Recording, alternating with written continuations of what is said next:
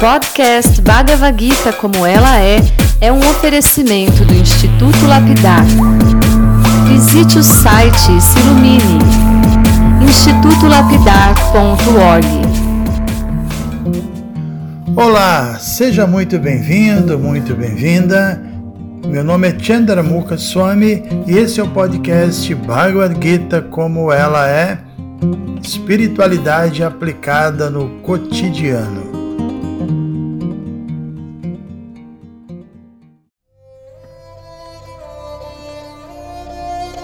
Muito bom dia a todos, muito bom dia a todas. Hoje estamos no 13 terceiro áudio sobre esse interessante capítulo 13 da Bhagavad Gita, né? E a gente já discutiu muita coisa legal.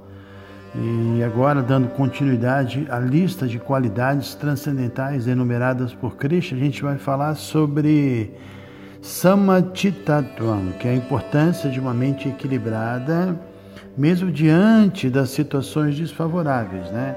E é bom lembrar que essas que as situações desfavoráveis são inevitáveis nesse mundo, faz fazer parte desse mundo. Existe inclusive uma palavra resiliência que embora seja um, um termo científico, né, ele também passou a ser usado para descrever como uma pessoa na vida prática deve se comportar, ou seja, na física, resiliência é a característica de alguns componentes que depois que eles passam por alguma deformação elástica, por exemplo, eles conseguem retornar à sua condição original. Então é, é, é, um conceito tão interessante esse conceito físico que passou também a ser usado para descrever a capacidade que a gente precisa desenvolver, que essa capacidade de nos recobrar diante de algum tipo de má sorte ou de, ou de nos adaptarmos às mudanças que ocorrem em nossas vidas. É mais ou menos o que Krishna quer dizer aqui com a palavra Samatitatuam, que essa importância de nos mantermos equilibrados diante das ocorrências eu diria não apenas desagradáveis que acontecem nesse mundo, inclusive também quando a gente passa por situações agradáveis, né? A gente você pode estar perguntando como assim a gente não deve ficar feliz diante dos eventos agradáveis da vida, é claro que a gente vai ficar feliz, mas uma coisa é ficar feliz e outra, bem diferente, é ficar tão feliz, tão eufórico a ponto de perder o equilíbrio e, e no sentido de você se apegar tanto a uma condição agradável a ponto de quando você perder essa situação, você vai perder junto dela, dessa situação, o seu próprio equilíbrio e assim vai amargurar uma, de, uma depressão, né?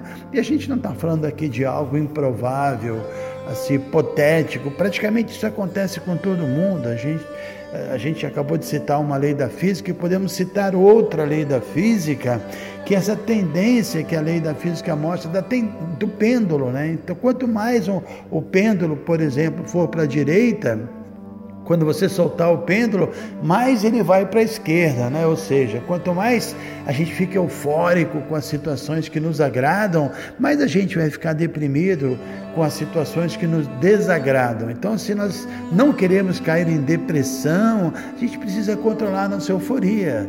Ou seja, na medida do possível, a gente tem que se manter sempre equilibrado. Por exemplo, eu Sou um devoto de Cristo, eu tenho meus votos, eu tenho minhas práticas espirituais diárias, né? Não sei se vocês sabem, mas nós praticamos o canto do Mahamanta diariamente no Diapamala, que é o nosso rosário, que é feito de 108 contas. Então eu tenho o voto de cantar 16 voltas diárias, que demoram uma hora e meia, duas horas, quer esteja feliz ou infeliz materialmente falando, não importa, né? Tem que fazer isso diariamente, eu não posso pensar, poxa, hoje eu estou tão feliz, as coisas estão encaminhando tão bem, todos à minha volta estão felizes comigo. Ao invés de praticar minha japa hoje, eu vou desfrutar desse momento feliz, nem vou cantar minha japa, né? Nada disso, eu não posso pensar assim, né? Da mesma forma, também não posso pensar, oh meu Deus, eu estou tão triste, hoje aconteceram coisas muito chatas, está dando tudo errado, eu nem vou cantar minha japa hoje. Também não, nada disso. Então a felicidade material ou a infelicidade material no sentido são a mesma coisa, elas não podem interferir no nosso cotidiano, no nosso foco espiritual. E uma pessoa que, se, que consegue se manter equilibrada, não apenas no cumprimento dos seus deveres espirituais, como eu citei, mas também no cumprimento dos seus deveres materiais. A gente tem uma série de obrigações materiais, especialmente um chefe de família, né? Ou, por exemplo, uma pessoa se, se mantém equilibrada na, na sua empresa, exercendo sempre sua função equilibradamente. Então, esse equilíbrio também é, é, ele é chamado de inteligência emocional. É um tema que foi discutido muito no, no, nos últimos tempos e há vários versos da Bhagavad Gita que falam desse equilíbrio o tempo todo. Krishna menciona equilíbrio como uma qualidade imprescindível, uma, uma qualidade que tem a ver com comedimento, com sensatez, sei lá, com bom senso, com estabilidade emocional. A questão é que se nós formos analisar do ponto de vista realmente filosófico, realmente transcendental, tanto a felicidade material quanto a infelicidade material, como eu já disse, elas não passam de sonho, né? no sentido que elas são irreais, elas são assim algo que acontece na plataforma sutil. A Bhagavad Gita afirma que esse mundo material é um lugar complicado, não é um lugar, diríamos assim, tão simples e tão confortável para a alma permanecer. Ao contrário disso, esse mundo é perigoso, é, é cheio de situações calamitosas e quando a gente entende isso, a gente vai desistir de passar a vida inteira fazendo planos simplesmente para nos ajustar a essas calamidades. Tudo bem, a gente deve sim dedicar nossa vida ao autoconhecimento espiritual, ao entender o eu verdadeiro, que inclusive não tem relação eterna com esse mundo, né? O eu verdadeiro é uma energia espiritual que está passando por esse mundo e está louca para se libertar desse mundo. Enfim, se a gente quer se ajustar a esse mundo, é, no sentido de querer permanecer nele indefinidamente, a gente pode dizer que no, nossa inteligência não é de primeira classe, né? Segundo o 15 capítulo da Bhagavad Gita, uma pessoa que é verdadeiramente inteligente, ela vai estabelecer como meta para a sua vida escapar do mundo material, se transferir para o mundo espiritual, porque no mundo espiritual não há dualidades, não há calamidades, não há sofrimento, não há tristeza, não há inveja, não há cobiça, só há bem-aventurança, né? E essa é a realidade espiritual. Agora, para nos credenciarmos a, a sermos transferidos para o mundo, do mundo material para o mundo espiritual, a gente vai precisar se tornar imperturbável diante das inevitáveis calamidades que acontecem. E a ideia nem é simplesmente conseguir se tornar imperturbável. Isso também, mas além disso, a gente tem que aprender a fazer um bom uso das experiências é, indesejáveis que acontecem nesse mundo. E como fazer isso? A gente tem que usar toda a experiência para aumentar nosso ímpeto, para progredir na compreensão espiritual, que essa é a verdadeira meta da vida, né? A gente tem que usar tudo a favor da meta da vida e focar realmente nisso, nesse despertar espiritual. Então a gente tem que partir do ponto que a alma espiritual é o eu verdadeiro e a alma espiritual é transcendental a toda experiência material, ela não tem nada a ver com esse mundo. Se a gente entende isso, a gente não vai dar é, muita importância ao que acontece nesse mundo, né? porque a gente vai entender, como eu disse, que tanto a felicidade quanto tanto a felicidade quanto o sofrimento são sonhos, né? A gente pode sonhar que, é, que a gente está sendo perseguido por um tigre, mas quando você acorda, você vai perceber que não existe tigre nenhum, e por isso não há por que sofrer. Então, o sofrimento, os problemas, a gente está sofrendo algo essa semana, mas tudo isso é uma ilusão também, não há motivo. A alma está ali bem, a alma está sempre bem, a alma está sempre em bem-aventurança e a gente tem que estar tá juntinho da alma. Nossa consciência tem que estar tá juntinho da alma e o contrário também. Sonhar que eu ganhei na Mega Sena sozinho e ficar feliz, aí você acorda, não tem nenhuma moeda no bolso do pijama, também outra ilusão. Então, se a gente quer manter nosso equilíbrio emocional, a gente vai ter que aprender a não dar uma atenção exagerada às coisas desse mundo. A gente tem que focar nossa atenção na autopurificação, na autorrealização, na realização de Deus e tudo isso que a gente está falando pode parecer que a meta da vida é a pessoa se tornar insensível, mas não tem nada a ver, longe disso. Inclusive, vou ler agora um texto que eu escrevi que está registrado no capítulo 5 do meu livro Trazendo o Sagrado para o Cotidiano, que é, que é o livro que é usado, primeiro livro geralmente usado no, no, na, eh, nas células lapidar, nos grupos que se reúnem. E esse, esse capítulo 5 fala de certas características do espiritualista que alcançou a maturidade. Né? Deixa eu ler aqui para vocês. Então vamos lá.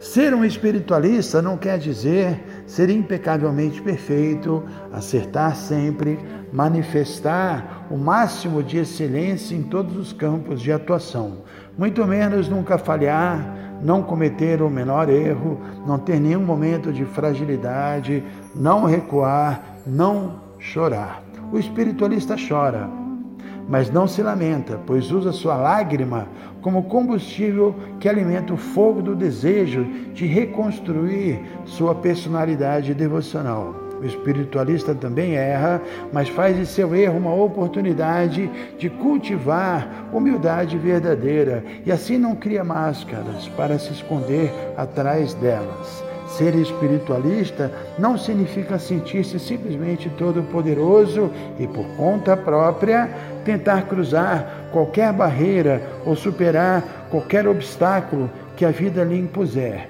Diante da poderosa energia material, o espiritualista admite sua pequenez e fragilidade.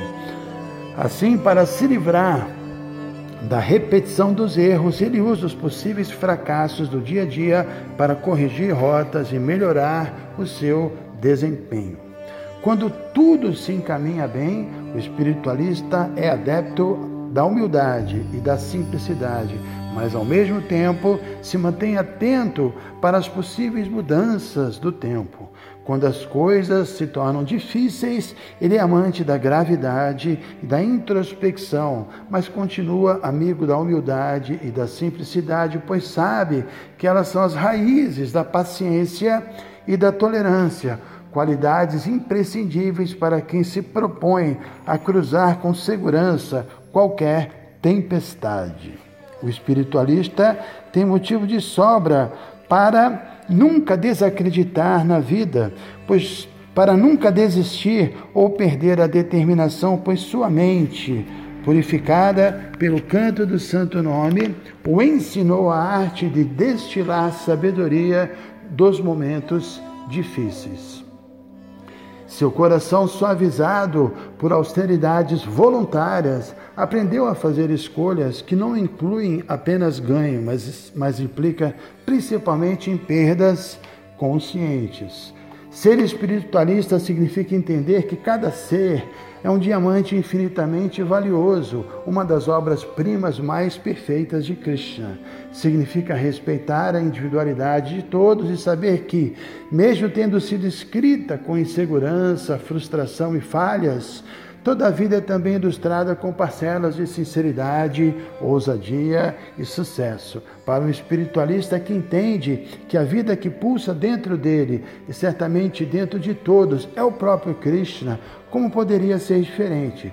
Como ele poderia deixar de respeitar alguém, incluindo a si mesmo, se ele sabe que cada ser é um mundo maravilhoso a ser explorado, um diamante a ser lapidado, um jardim a ser cultivado?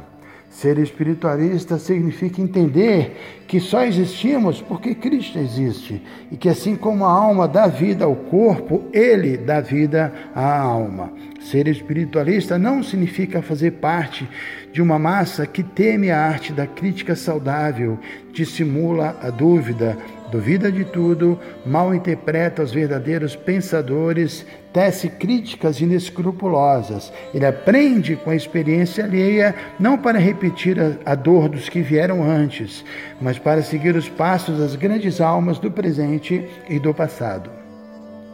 Um verdadeiro espiritualista está tão empenhado em proteger seu tesouro interior obtido pela graça do Guru, e tão ocupado em cuidar da sua trepadeira da devoção que nunca vê motivos para se deprimir ou perder o entusiasmo. Sua gratidão é tamanha que, mesmo quando é contrariado ou criticado, não sente a menor pena de si mesmo, pois se compara ao pobre garimpeiro que, depois de passar a vida toda removendo cascalhos, finalmente encontrou o maior de todos os diamantes. Ser espiritualista significa não se se sentir a causa do próprio avanço espiritual e muito menos culpar alguém por seu regresso. Nem significa manifestar somente desejos imaculados. Somente pode produzir pensamentos e desejos indesejáveis, mas ele a observa com atenção e exercita constantemente o seu gerenciamento para assim poder ter controle sobre suas emoções.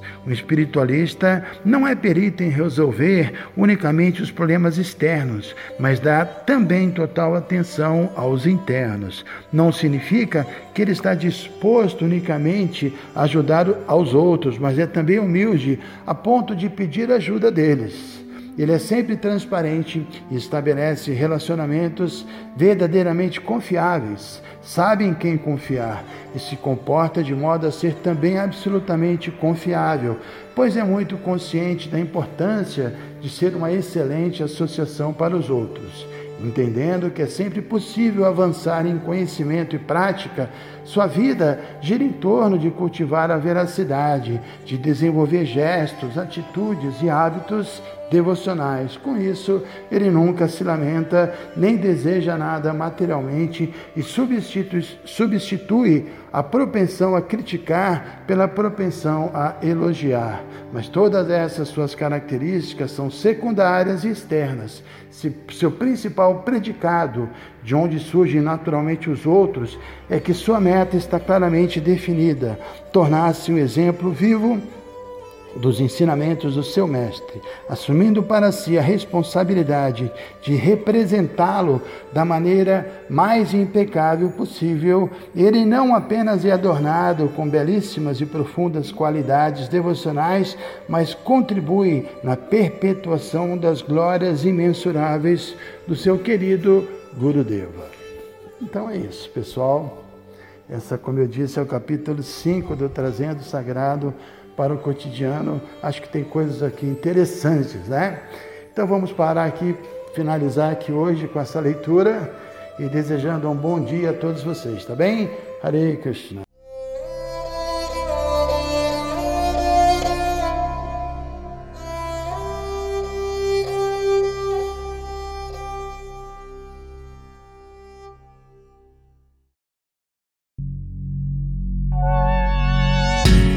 Se você se interessa por este conteúdo, não deixe de fazer o curso Bhagavad Gita para iniciantes com Chandramukha Swami. Para você se informar, é só entrar no site institutolapidar.org. Você vai ver que é um curso completo. Você vai estudar todos os 700 versos e vai entrar nos principais elementos filosóficos da Bhagavad Gita são bem mais de 100 horas de estudos. Você pode assistir a hora que quiser e quantas vezes quiser. Dá um pulinho lá então. institutolapidar.org